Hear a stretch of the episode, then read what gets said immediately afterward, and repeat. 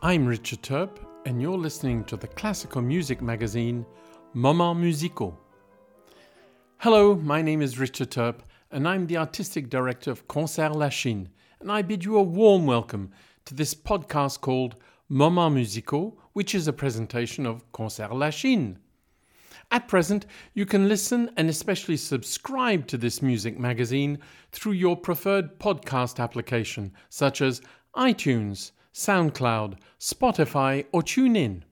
You can also listen online on our website at www.concertslachine.ca. On the menu today, a program with a distinctly Lachine flavour.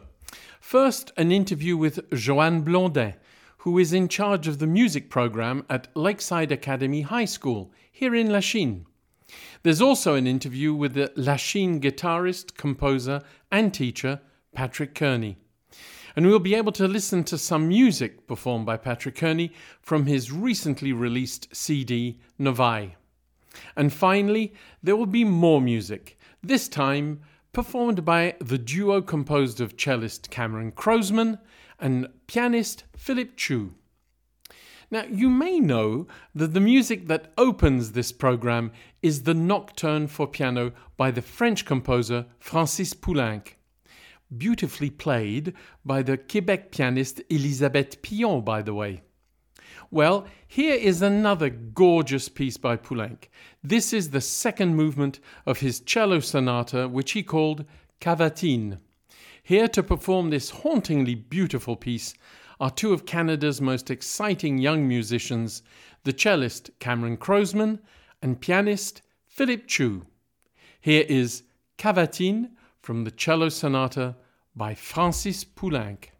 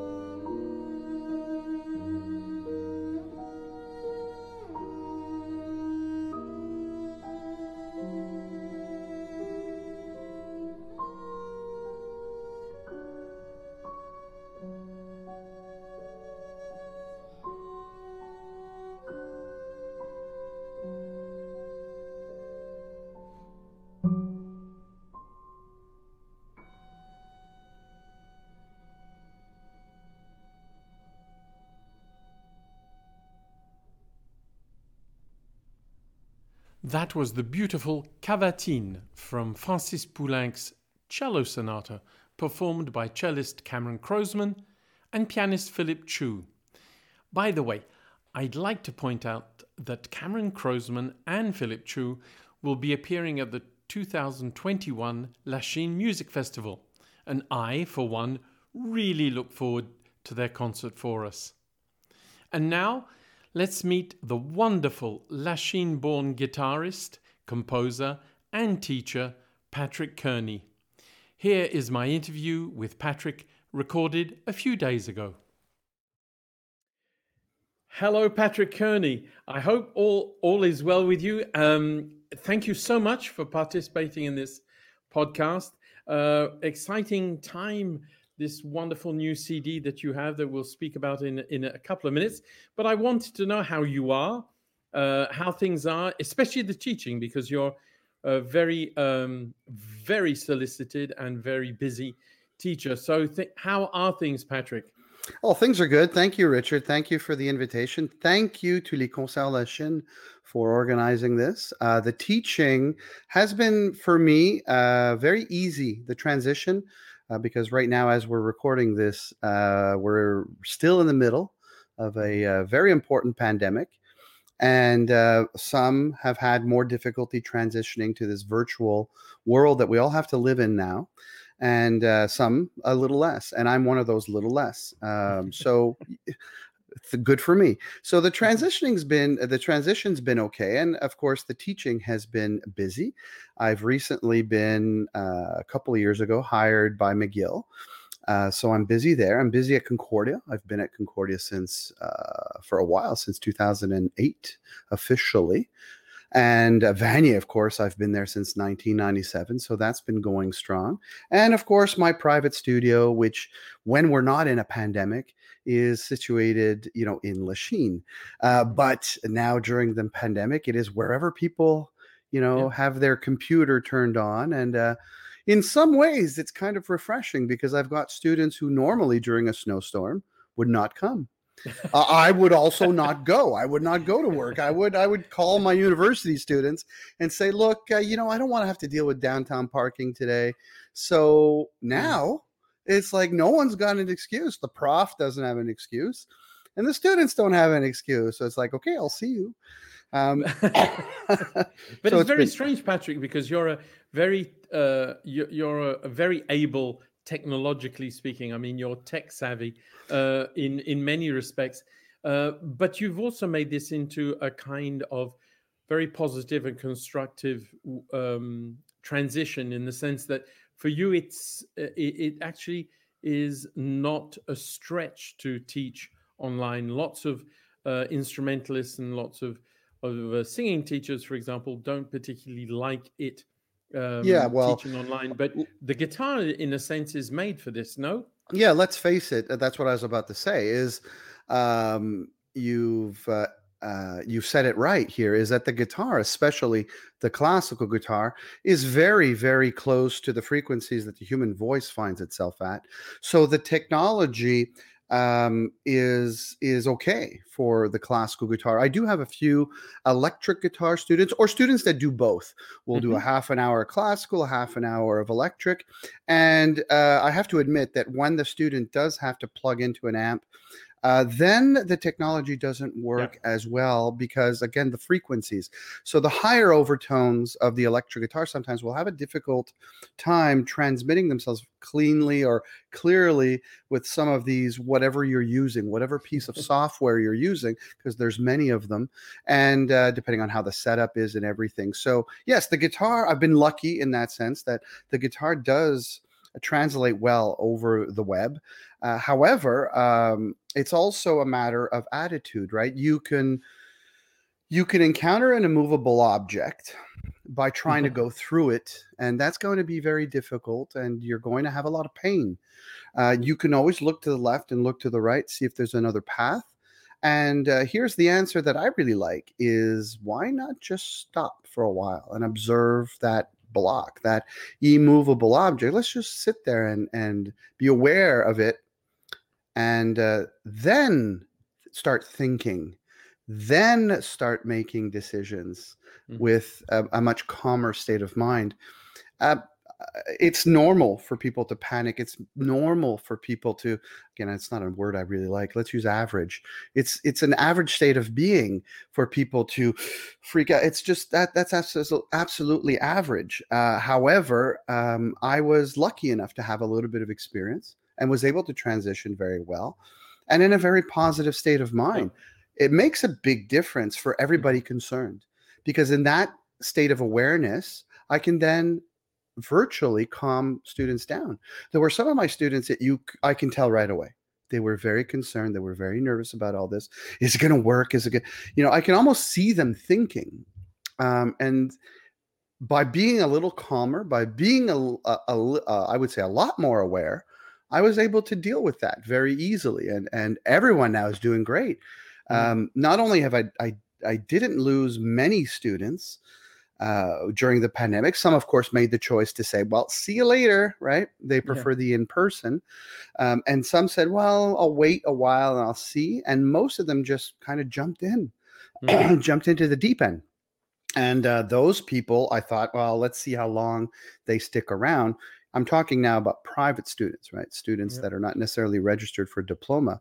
Um, and mo- uh, most of them stuck around. I want to say all of them. Plus, I actually gained a few students. Now, yeah. for the schools, university and CEGEP, they don't have a choice. A protocol was put into place. And uh, again, certain schools will be using certain pieces of software and, and whatnot. And teachers are, are given also the flexibility. Again, we're talking about private teaching here, one on one. The teachers, uh, as such as myself, were given also the uh, flexibility to use mm-hmm. other software with our students if a particular platform didn't suit their means. Yeah. So that was great for me because I was already using another platform uh, that is uh, was at the time becoming archaic, but right now has made a bounce back, as they all have and uh, I prefer that particular platform. So it was easy for me to just contact my students, say, "This is what we're going to use," and uh, it's been great. Yeah, it really has. Uh, mm-hmm. A lot of it is mindset too, right? Yeah, you're absolutely right. Approach and, and perception is has a lot to do with uh, how how one has uh, one gets to teach and communicate online. I, I completely understand. Same thing from my point of view. Um, Patrick, let's move on to this fabulous new CD because it's very recent. I think it came out right at the end of two, 2020. Yeah. But yeah. Um, what I'm a challenge. yeah, I bet. Uh, I bet. But it's also, from my point of view, from the outside, um, very different from, eh, please excuse the term, usual guitar CDs. In a sense, it's almost a concept album. There are five very substantial pieces on this wonderful CD called Novae. And I'd just like you to speak about the what drew you to uh, making this CD, and if I'm completely uh, at odds by saying it's somewhat of a concept album.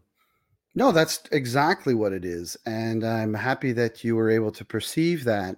Um, everything was designed for a, a reason a, and with a purpose, and that is the telling of a story, as abstract as it may seem to certain listeners or even certain viewers, because the words that are written down are equally as important as mm-hmm. the notes that you hear on the uh, album itself.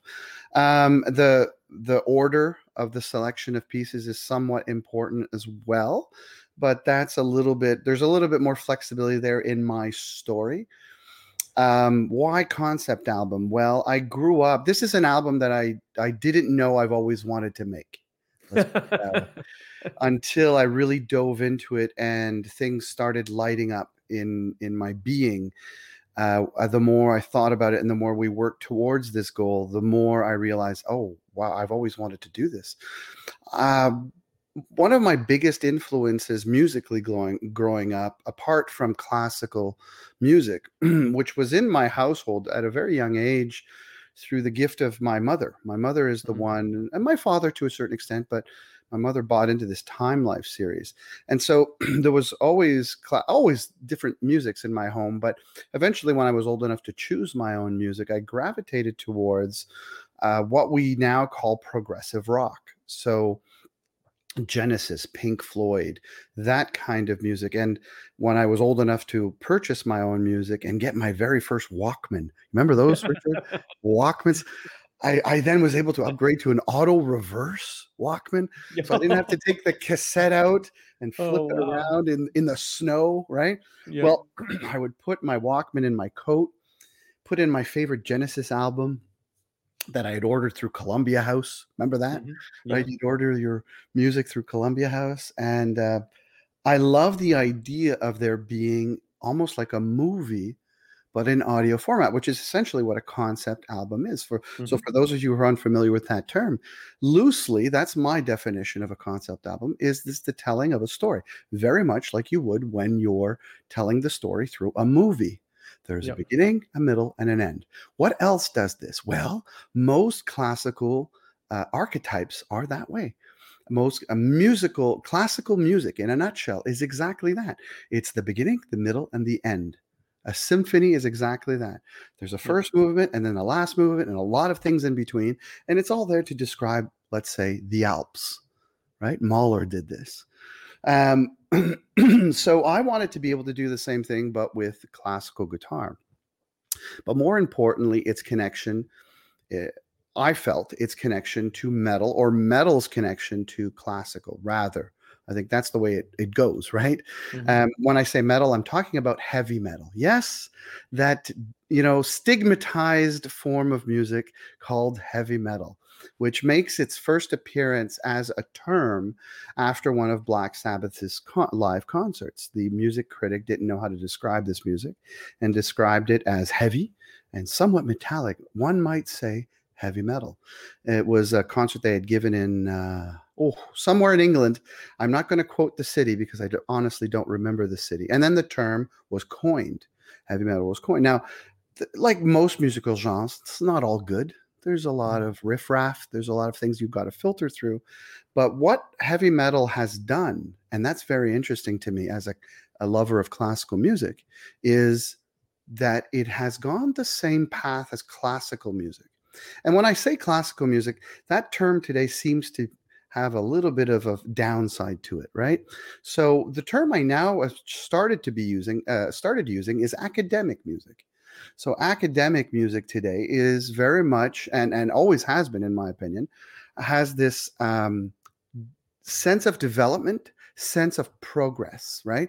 Whatever that means. If progress is making music sound not like music, well, that's the progress they're trying to make.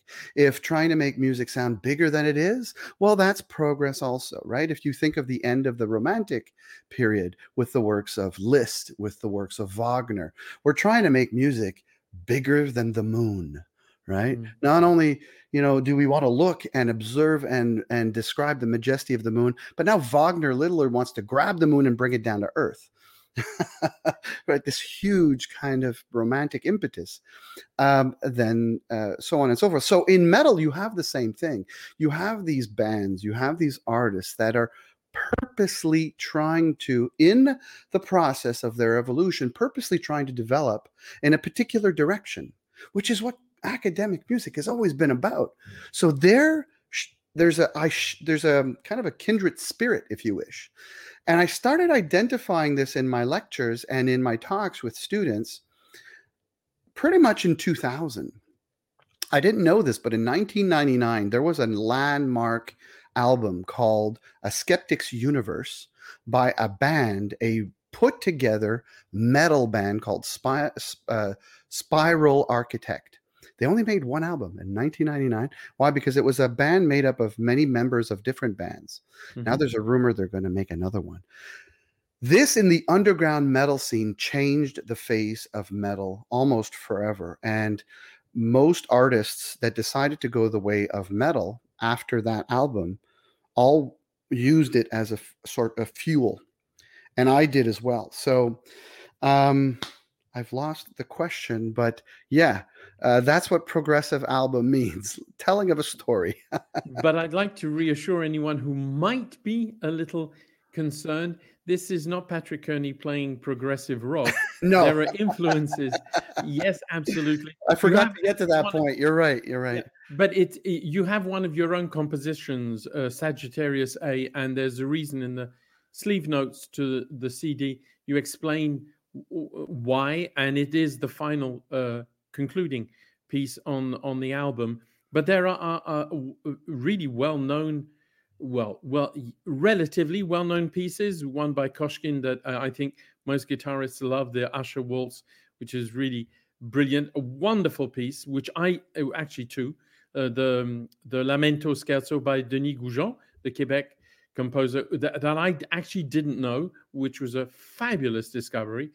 Uh, others, uh, uh, Koyunbaba, which is uh, again a kind of Everest for a lot of uh, guitarists. So the, the musical styles differ.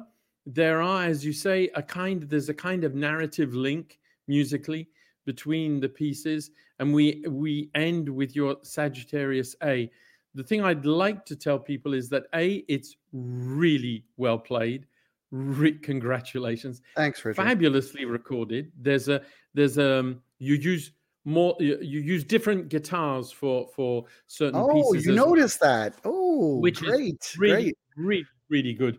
Um, and and has has I think the the desired effect.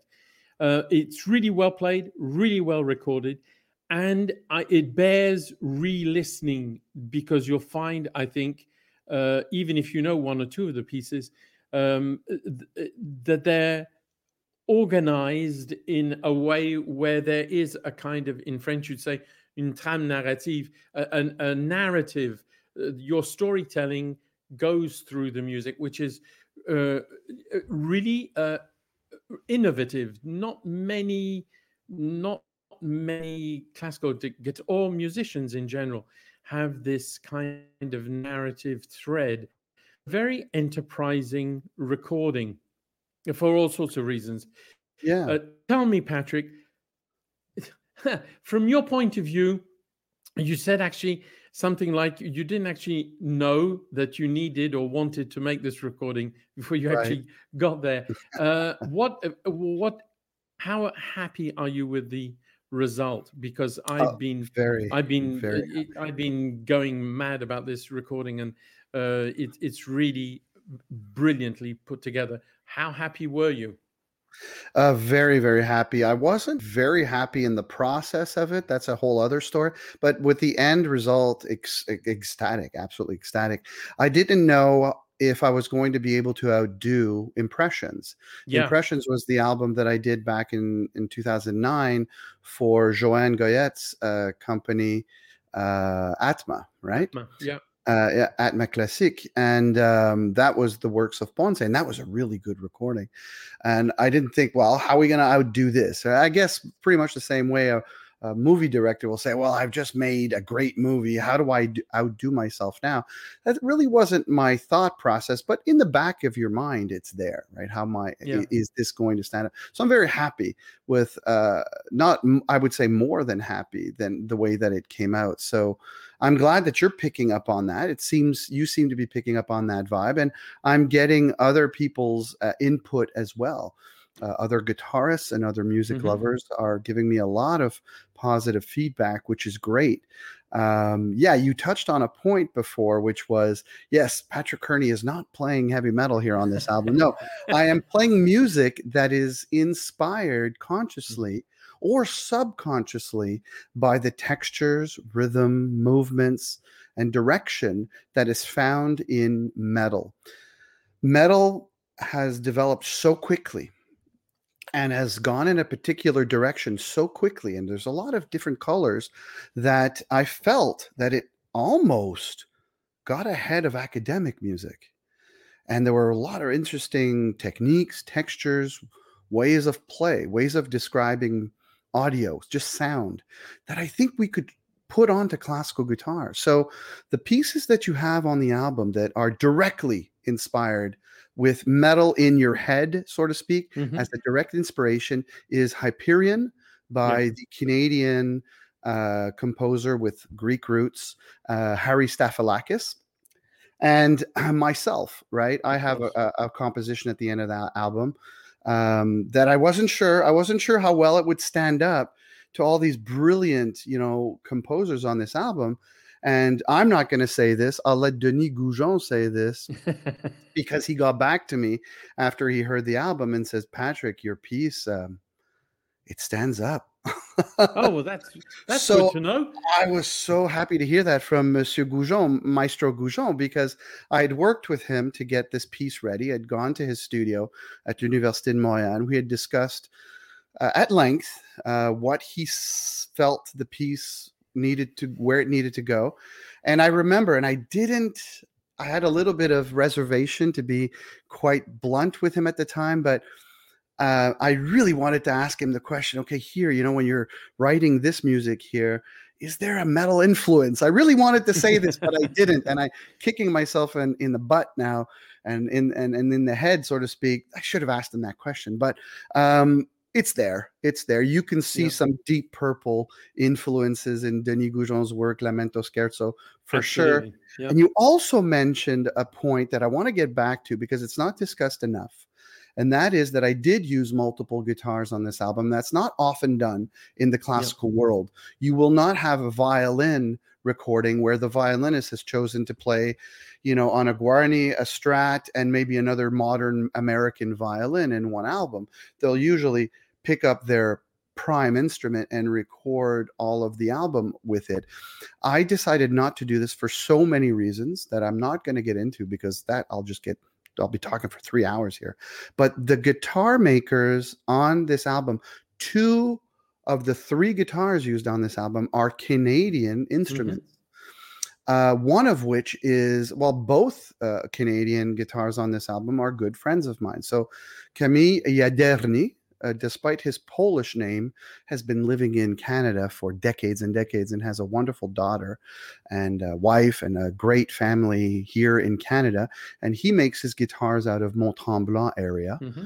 And the other one is a great luthier, one of prob if probably yeah the one of the greatest uh, luthiers in Quebec, if not all of Canada, if not all of the world, also is Jean Rompré. Mm-hmm. Jean Rompré uh, was gracious enough to have built this prototype guitar, and then I ended up buying it some years ago. And when I played the Denis Gougeon piece, I was, you know, I'm going through the process of preparing this album, and I picked up the Jean Rompré and I played the Gougeon piece on it. It just fit like a glove. All the other instruments I had at my possession at that time did not make Gougeon's piece sing the way I want. I had this mm-hmm. sound in my ear that the other guitars just weren't doing. It wasn't there wasn't something le je ne sais quoi, you know. And I picked up this Jean Rompré that had just recently come through my studio, and then I ended up buying shortly after. um, and uh, it just wow, it just had this chocolate you know, deep tenor baritone kind of voice, especially you hear it right at the beginning of the first movement in the lamento. I mean, I wanted this to be a crying man, a man who is mm. crying at the beginning, a man, a real man's voice. So very similar to your own kind of deep voice, or another voice that I, a man's voice that I can think of that has that color is, you know, the late Robert Savoie. You know, this mm-hmm. kind of like really mm-hmm. strong, but yet clearly male voice, right? Just, just this is a man. And this is a man showing his vulnerabilities. And that's what I wanted to say. And Jean Rompré's guitar does this so well on this album. It is crazy. So people go listen to just just yep. put that first lamento section on a loop. Just listen to it all day if you want to cry. it, it, it, it's uh, our time is is coming to a close, but I want to reiterate that this is a wonderful uh, album for all sorts of reasons um, f- really musical uh, in in terms of interpretation, in terms of recording. I strongly urge people to uh, check out this new CD by Patrick Kearney, Novae.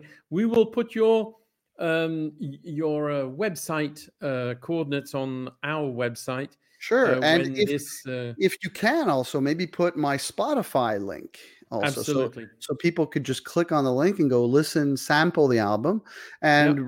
purchase it directly from there or you know apple music or wherever wherever they like to buy their digital music right exactly i mean there are multiple platforms but i strongly strongly suggest urge you to listen to this wonderful new cd novae patrick i'm sure we'll talk again uh, soon about Can I add different one thing yes before please we sign off? please Very, very quickly.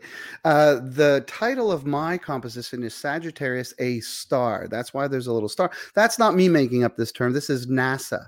It's a NASA designation to find.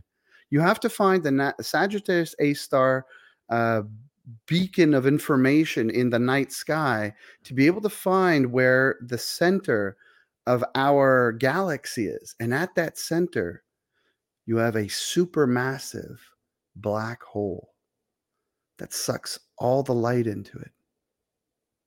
let's just hope that that's not the end of our story. The, the end of a black hole. But i assure you uh, it, it, please read the liner notes when you get the cd because that's also it also will give you such a uh, an idea of what's what these fabulous compositions mean in terms of story patrick it's been a great pleasure as always Oh, thanks, speak. Richard. Yeah, it's been a lot of fun. please take care stay You well too. and Yes. we will speak again soon i know so All take right. care thank you again Thanks. Thanks very much. That was the multi talented guitarist Patrick Kearney. A wonderful soloist, he is also an accomplished composer and teacher. And now let's listen to Patrick Kearney, the guitarist. Here is an excerpt from his new CD, Novae, which is spelt, by the way, N O V A E. This is Lamento e Scherzo by Montreal composer Denis Gougeon. It is a musically contrasting piece, as beautiful and lyrical in the first part as it is spectacular and technically demanding in the scherzo. So here is Patrick Kearney playing Lamento e Scherzo by Denis Gougeon.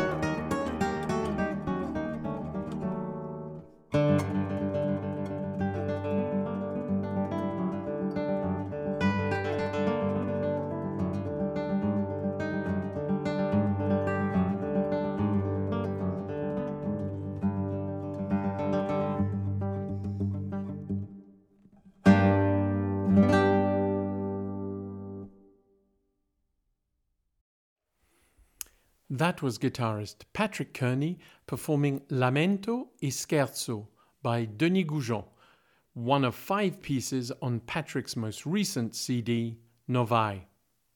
And now, as part of our educational segment, here is an interview with Joanne Blondin, who is in charge of the music program at the Lakeside Academy High School here in Lachine. I've known Joanne for some time, and she is one of the most dynamic, devoted, and as you will see, enterprising teachers I know. Hello, Joanne Blondin. Thank you so much for taking part in this uh, podcast uh, of Moments Musicaux uh, of Concert Lachine. You teach and have been teaching um, at Lakeside Academy in Lachine. You're in charge of the music program. Not only that, you also teach French, but you're in charge of the music program. And I would love our listeners to have an idea of how um, completely surreal your life as a music teacher is. Joanne, how how do you survive? How can you teach music at the moment in these circumstances? Well, first of all, thank you for having me. Thank you, Richard, and the Concert Lachine for all the great work you do for uh, the kids in high schools in uh, Lachine. And I would like to start by telling you that um, it's quite a challenge because I'm doing what I never really done much as a teacher. All, all, these years, I'm always focused on performance, playing music, uh, uh, focus on the instrument, on the band, uh, playing uh, in festivals, and uh, just enjoying the moment when uh, you know playing with a band it's it's completely different than playing alone when you're with a band you listen to others you interact the kids have the energy of the other members they hear the melody, so they follow the melody or the accompaniment by another musician beside them. So much easier, so much more. Um, uh, c'est plus, it's easier and it's more, and they're more enthusiastic playing yeah. together. Like even pros, we're, we're having fun playing with other musicians. Practicing by yourself constantly, it's not an easy task. So right now uh, i had to completely change like 180 degrees and we're not allowed to have any wind instrument at all and i do jazz band concert band so little rhythm and lots lots lots of wind. So uh, thing changed. The kids all have an instrument at home. And uh, I keep track by asking them to to to record me some scales, every two weeks they need to record some scales, uh, a little piece, uh, 20 seconds of uh, a number in their method, or the more most advanced, they they they play a, a chart, and then they send it to me uh, via. Um, we, we're using the Google Classroom platform, so it's it's really easy for communication, uh, online communication. also, so I do music appreciation like like and like I'm a pro at it now. and you've never that much. Uh, yeah. yeah, we we've known each other for a while, and you're one of the most enthusiastic, incredibly vital uh, music teachers and directors because you have these fabulous bands at Lakeside Academy. You really work fabulously well with these kids of secondary school level, um, and the, the communication between you in person is one of the highlights when you actually see yourself working, which is not something you can do at the moment. So I understand what you mean, uh, turning everything 180 degrees uh, around.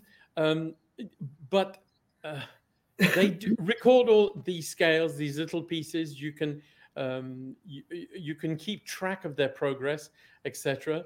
But um, is is the fact that you cannot teach and be there in person the thing that you miss the most? But it's the it's the thing that we all miss the most because it's uh you know there's some day you're you're saying to yourself uh, okay okay, whoa, okay, I'm I'm not ready for this class right now because all you do is plan, plan, plan, plan. I I I plan at night. I plan in a on a weekend. Um, you need to plan uh, uh, appreciation like crazy. Like you know, use usually we're gonna do some uh, every two weeks, three weeks. We take a class. We do music appreciation. Now it's mm-hmm. every classes, especially uh, sec one and two, because they're uh, they're in their bubble. So half of the Absolutely. kids picked art or picked robotics, and the other half picked music. So now I need to create assignment for kids in sec three, four, five that never touch an instrument, never doesn't know nothing about music, but will be, be able to enjoy, hopefully, and have a good year. So it's an enormous challenge. On top of it, you got a mask and a visor, and you just scream your heart out, class, class. Um, so it's not easy. I make a lot of uh, assignment on listening music. So the kids compare uh, songs written by an artist but played by various artists. Uh, exam- example, a simple song, a pop song by Lionel Richie called "All Night Long." Well, it's been it's been played by um, Jacob Collier, a British oh, yeah. musician, super fabulous virtuoso. Exactly. Yeah. So now I'm I'm teaching them how to uh, uh, you know, find the tempo with a metronome online and the tonality by having them, giving them some exercise on YouTube for major and minor, and uh, you know, the voicing, unison, harmony, and uh, instrumentation because they hear rap music, but what's behind uh, electronic music, miss? Uh, okay, but you know, behind electronic music, there's a real musician that recorded a sample sample of drum, a sample of bass. You know what I mean? Because uh, exactly that's what they use. They use bank of sound that are that are live recorded re- recordings. So so I make them discover like every little part. You know, okay, what sound do you hear? Or uh, mm-hmm. they don't know. So I I I, I micro.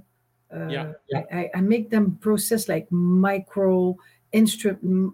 It's hard to explain, but one instrument at a time. I, I try yeah, to make them understand that. So, and uh, yeah, so so they learn to to read music also using app like name that note. Yeah, and, and then we do competition. Who can read the fastest? And I give. Uh, I, I buy them some chocolate, and you know, like I give uh, them some Skittles if they lost, or you know, it's it's a lot of investment, and and it, you need to be imagine a lot and uh, the let's say and I'll, I'll go on the I, I, also go on the classical side i'm going to mm-hmm. give you an example um, i did an assignment at um, halloween they yeah. needed to to uh, recognize a theme like well thriller michael jackson that was the the, the most known but like moon trance was mm-hmm. uh, played by the violinist, the, the, this woman, uh, forgot her name, a great, great violin player, La Danse Macabre, Saint-Saëns, mm-hmm. uh, Symphonie Fantastique, Berlioz, etc., etc. So they, they, so I could go in the um, uh, classical world, word world, which I don't do much because of the clientele I have. And then I, I put all that into a Kahoot Kahoot mm-hmm. is a game we play online. They go completely crazy. They have to put my earplugs in. But I, have discovered that, and, and, it's the only way they could really, really uh, learn the title and uh, the composer name, even, uh, uh you know, like um, Bach, uh, La Fugue en Ré mineur. Yeah, yeah, yeah. Mm-hmm. No, they heard it in many movies, but they didn't know yeah, it yeah, was. Yeah, what it was, yeah. Chopin, la, la, la, la marche funèbre. Yep. So they're discovering all these music writers from another planet for them. you know what I mean? And and uh, I, I turn everything into this big game, so they study like crazy to win the game and the prize at the end. So it works. You know, uh, I do what I can. well, I'm absolutely. I have to say, I'm absolutely amazed. I always knew you were incredibly original and imaginative, but you've turned what seems to be, for most people, a disadvantage or a, a, a situation which is not easy. It's very difficult into mm-hmm. something that's actually positive.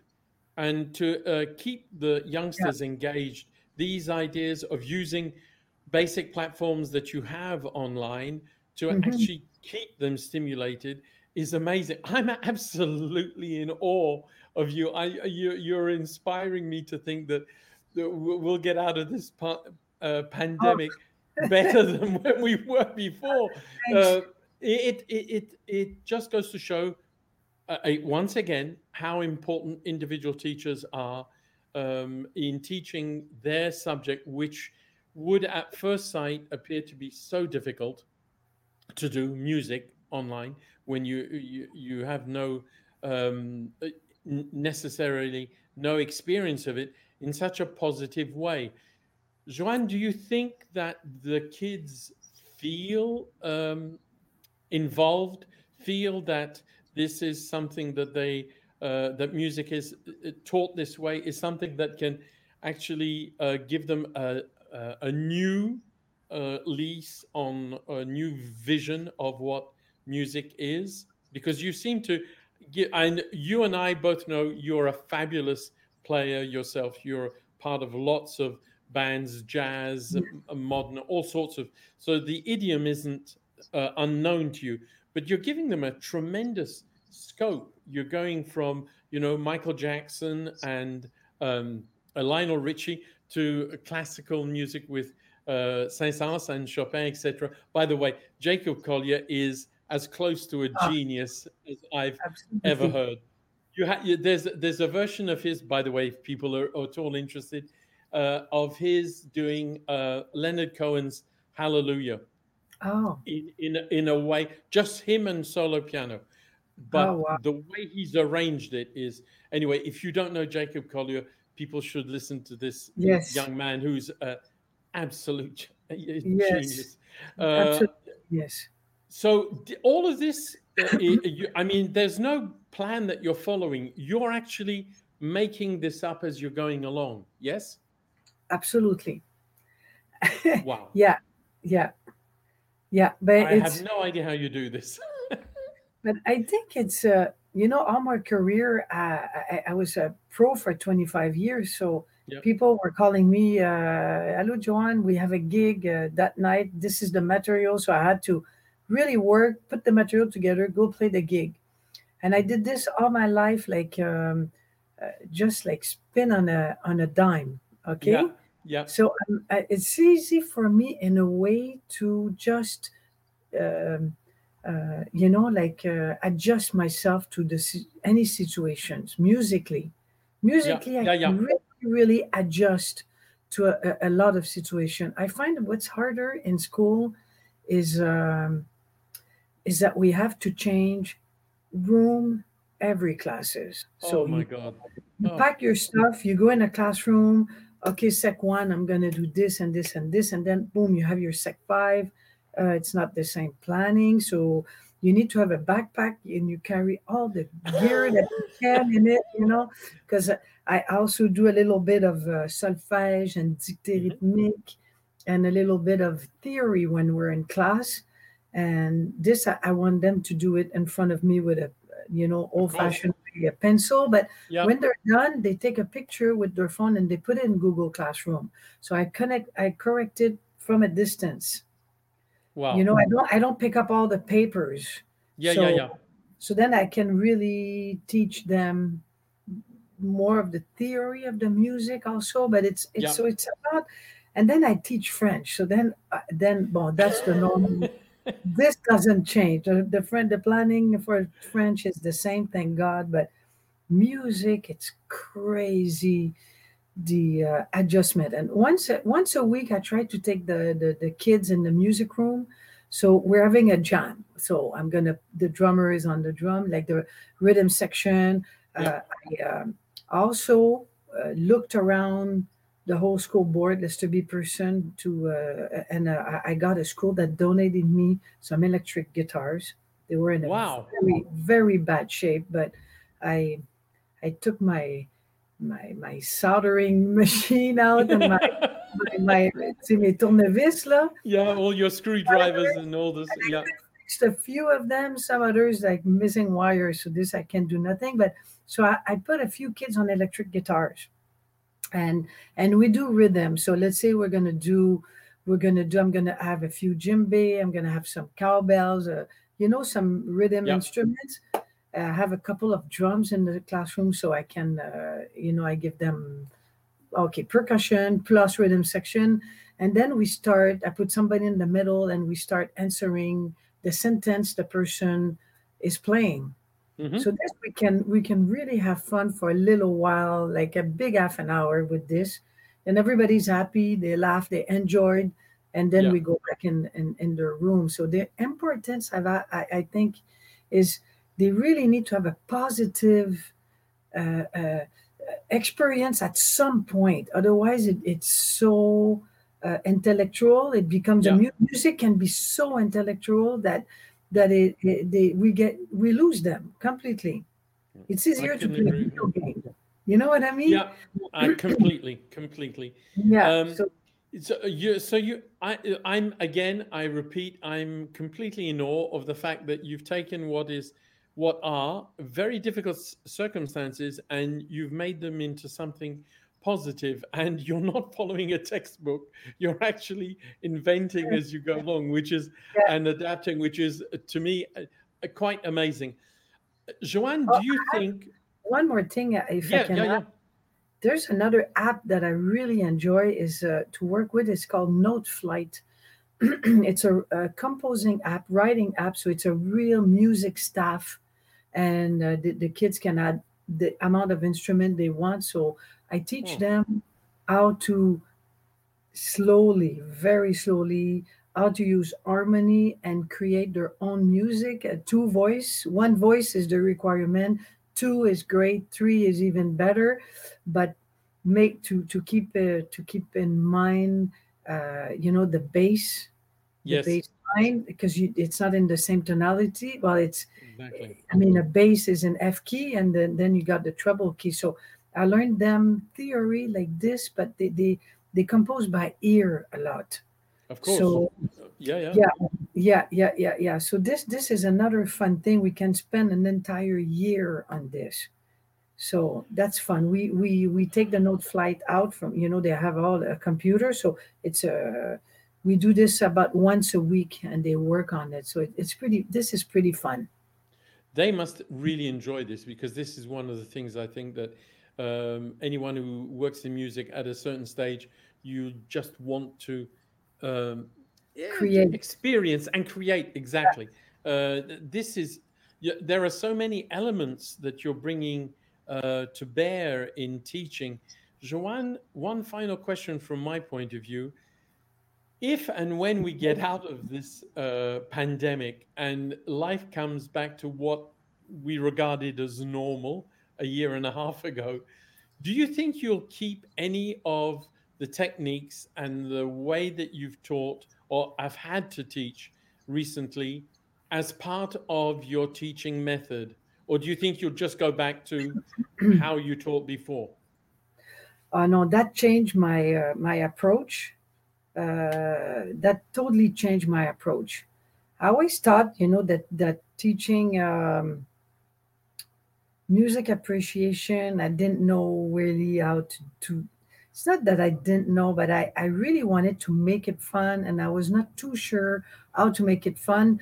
And this is the type of of uh, activities that you need to spend a lot of hours to create you to to think to find ways to create to create them you need to spend hours and i was so busy just performing and think about the next song and studying the score and seeing uh, uh, also making music sheet for kids that have disability or or because you constantly do this as a as a high school music student you you need to adjust the arrangement. So some cannot play everything so you need to always always make sure everybody will be able to play but at the different level.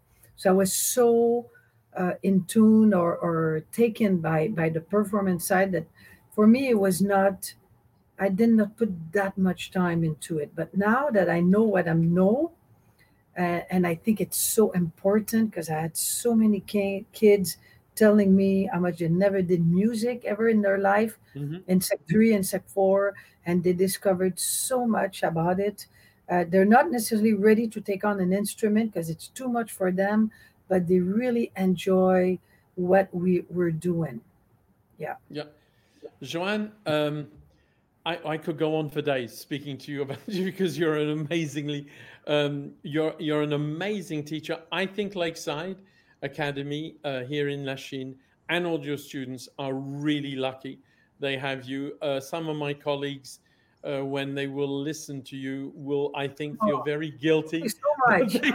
they that they you're not that they're not uh, that they're not giving as much time as you. Yes. Yeah, but one thing more I would just add really fast is that I have some kids that are uh, graduated. One kid Yeah. uh, is uh, played sax with me, and he got accepted. He did all his university and everything. Now he got a job uh, in uh, in Los Angeles as a computer as a programmer for Snapchat. And he got in touch with me at Christmas because he's playing. He took his sax again, and now he's uh, he got accepted in my MIT in, in ten, on tenor sax because I taught him in at Lakeside. And after all the study he did, he finally decided that he wanted to become a pro musician. So uh, yeah, it's amazing. I find it super fantastic. But we do music online together. I got a Grief. uh, uh, there's an app called Jamulus, and you can play live together, and there's hardly no delay. Yeah. And also, I during pandemic, I, I created a, a studio in my basement, so I'm recording tracks for three students that already graduated, but we're making like albums together from uh, from home. So this is one part that I really enjoy. Also, Yeah. Joanne, you're an inspiration. You really are. Uh, at the t- at a time when so many people so seem to be passive or, or, or depressed, and they have a right to be. It, uh, Yeah. uh, you're you're finding solutions and ways of teaching and of making music that I think uh, are should be and are an inspiration to so many. Joanne, it has been an amazing pleasure to speak to you. Uh, we'll do this again sometime, and I hope that our public realize uh, how lucky these students and how lucky Lakeside Academy here in Lachine Thank you so much. you. I really appreciate. Joanne, it was a pleasure. Thank you. Please take care and stay well. Uh, and we will speak again soon. Yes, yes, absolutely. Thanks again. Thanks a lot. Bye bye bye. I'm sure you'll agree with me that every youngster deserves a teacher like Joanne Blondet. I'm truly in awe of her capacity to make music interesting and accessible, but especially enjoyable. I'm sure that we'll be talking again soon. It is with that invigorating and inspiring interview that this program comes to an end. Well, almost. We hope you've enjoyed this edition of Moments Musical. Please let us know what you think of our program. We would like to remind you that you can always make a donation to Concert Lachine, either by way of our website or you can send us a check by the post. All the relevant information can be found on our website www.concertslachine.ca. Don't forget that you can always subscribe to our podcast that is available on a number of platforms. Once again, all the information is available on our website. A very special thank you to my colleagues Benoit Descaries, who is responsible for all the editing and online expertise that makes me sound almost human, and Concert Lachine's president of the board, Marie Claude Prévost, whose vision and energy are fundamental in Concert Lachine's continued existence and development. So let me leave you with the cellist Cameron Crozman, who was Radio Canada's revelation for classical music last year and appeared in last summer's Lachine Music Festival and will do so again this summer. Here is a simply stunning arrangement for two cellos by Cameron and his colleague Dean Marshall. The song is Hallelujah by another Montrealer, Leonard Cohen. Cameron Crozman plays both cellos, though presumably not at the same time. Thank you for listening to Moments Musical. Please take care and stay well. Goodbye for now.